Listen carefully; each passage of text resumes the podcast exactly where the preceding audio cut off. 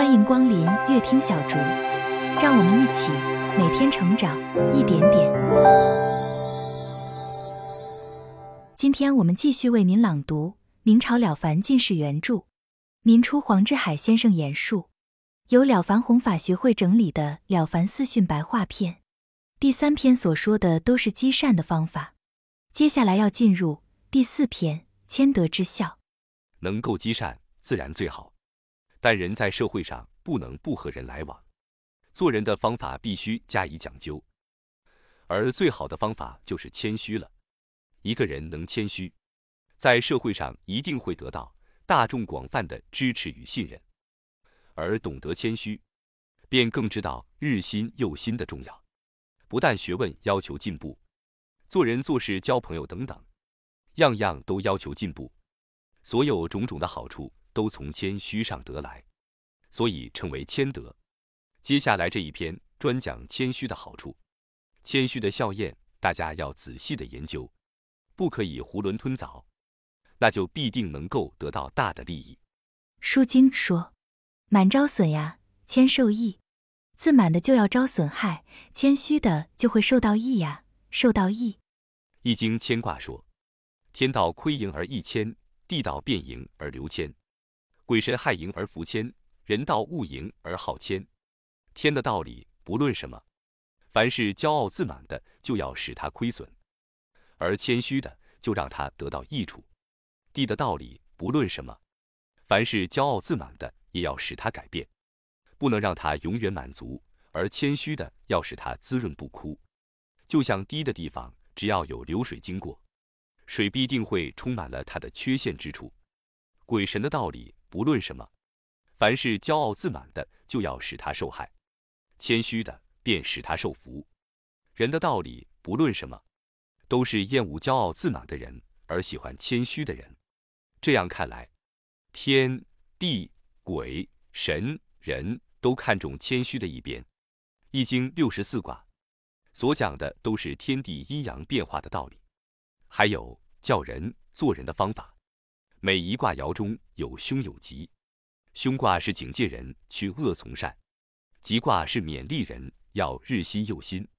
唯有谦卦每一爻都吉祥。《书经》也讲满招损，谦受益。自满就会遭到损害，自谦就会受到益处。我好几次和许多人去参加考试，每次都看到贫寒的读书人，快要发达考中的时候，脸上一定有一片。谦和而且安详的光彩焕发出来，仿佛可以用手捧住的样子。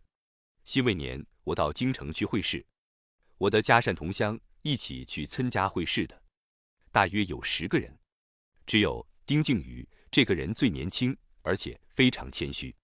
我告诉同去会试的费锦坡，这位老兄今年一定考中。费锦坡问我说：“怎样能看出来呢？”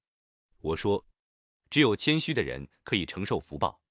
老兄，你看我们十人当中，谁像靖宇这样诚实厚道，一切事情不敢抢在人前？谁像靖宇这样恭恭敬敬，一切多肯顺受，小心谦逊？谁像靖宇这样受人侮辱而不回答，听到人家毁谤也不去争辩？一个人能够做到这样，就是天地鬼神也都要保佑他，岂有不发达的道理？等到放榜。丁敬宇果然考中了。丁丑年，我在京城里和冯开之住在一起，看见他总是虚心自谦，面容和顺，一点也不骄傲，大大的改变了他小时候的那种习气。他有一位正直又诚实的朋友季继言，时常当面指责他的错处，但却只看到他平心静气的接受朋友的责备，从来不反驳一句话。我告诉他说，一个人有福。一定有福的根苗，有祸也一定有祸的预兆。只要这个心能够谦虚，上天一定会帮助他。你老兄今年必定能够登第了。后来冯开之果然真的考中了。赵玉峰、明光远是山东省冠县人，不满二十岁的时候就中了举人，后来又考会试，却多次不中。他的父亲做嘉善县的主任秘书，玉峰随同他父亲上任。玉峰非常羡慕嘉善县名士钱明吾的学问，就拿自己的文章去见他。哪晓得这位钱先生竟然拿起笔来，把他的文章都涂掉了。玉峰不但不发火，并且心服口服，赶紧把自己文章的缺失改了。如此虚心用功的年轻人实在是少有。到了明年，玉峰就考中了。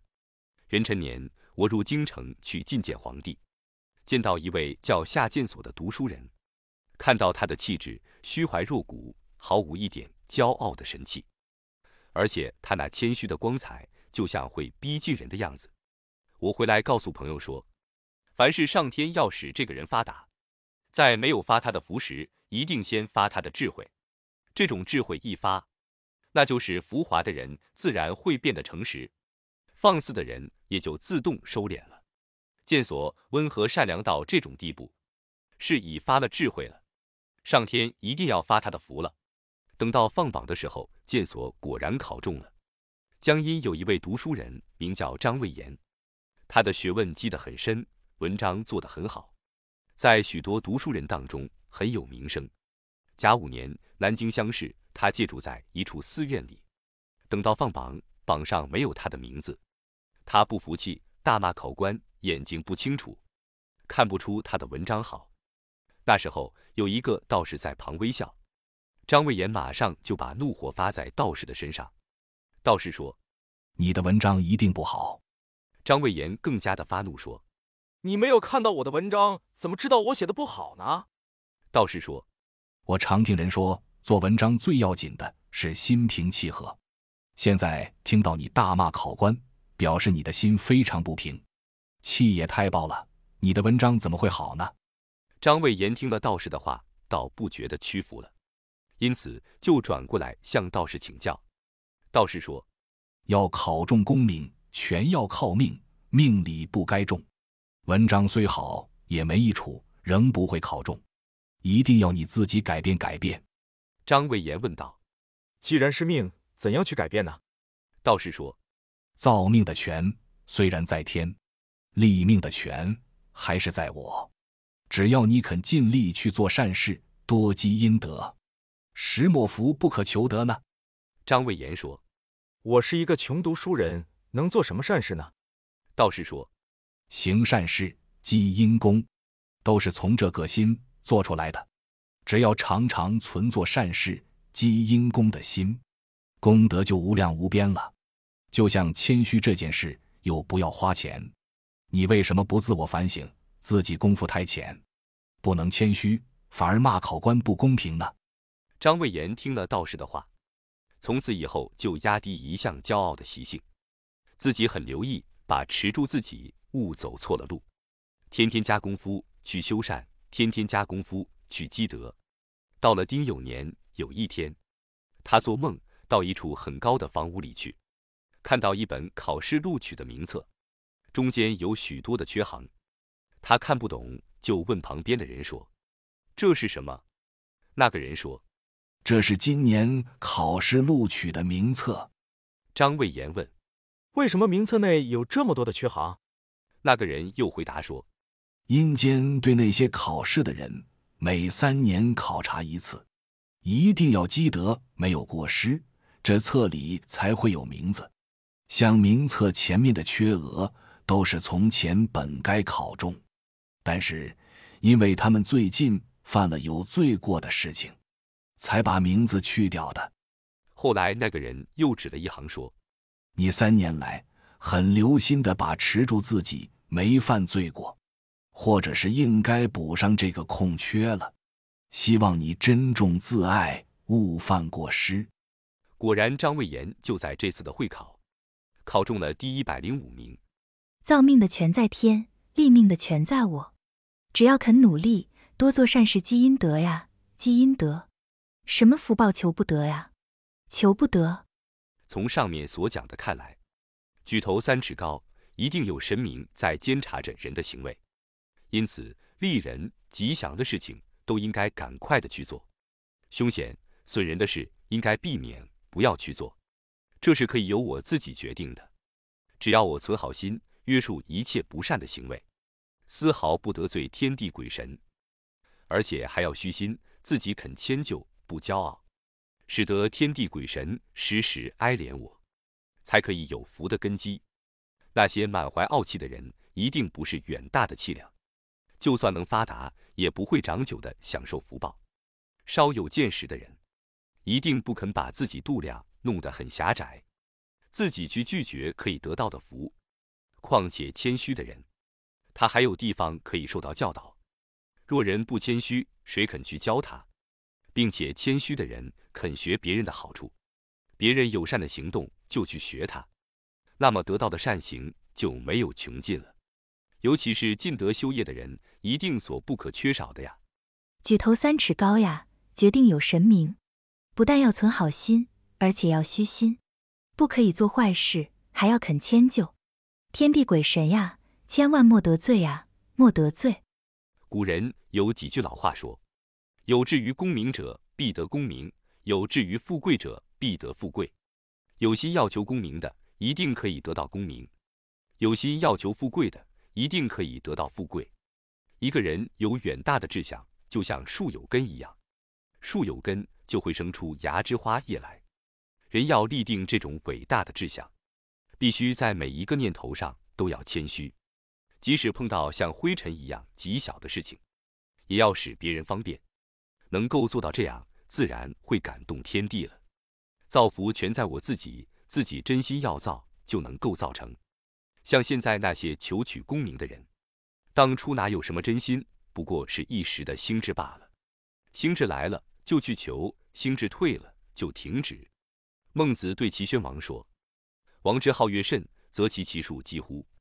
大王喜好音乐，若是到了极点，那么齐国的国运大概可以兴旺了。但是大王喜好音乐，只是个人在追求快乐罢了。若是能把个人追求快乐的心推广到与民同乐，使百姓都快乐，那么齐国还有不兴旺的吗？我看求科名也是这样，要把求科名的心落实推广到积德行善上。并且要尽心尽力的去做，那么命运与福报就都能够由我自己决定了。各位听众朋友，《了凡四训白话篇》有声书的正文就到这里。听到这里，您的内心一定是感触很多，获益匪浅。这的的确确是一部扣人心弦、净化人心的有声书。而《了凡四训》这本书的原文，文字非常的优美典雅，表面上看起来。好像并不难了解，但是其中所深藏的宇宙人生的道理，却是非常的深奥，必须用心体会，才能有得于心。盼望各位听众朋友在听过有声书以后，最好能够熟读《了凡四训》的原文三百遍，必定能够信心一增，效法了凡先生立命精神的决心会更加的坚定，进而身体力行，断恶修善，个人的学业。事业、家庭均能圆满，成圣成贤也是指日可待的。乐听小竹重置黄志海先生的《了凡四训白话篇》，到这里圆满完成。恭喜您听完了一本好书，期待本书能为您带来内心的欢喜，鼓舞您精进修行，改写人生。乐听小竹与您一起成长，我们下本书见。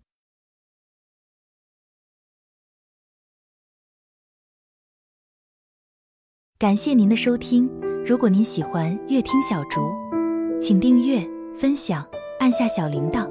您的支持是我前进的动力。期待更多朋友一起来倾听经典的智慧与美好。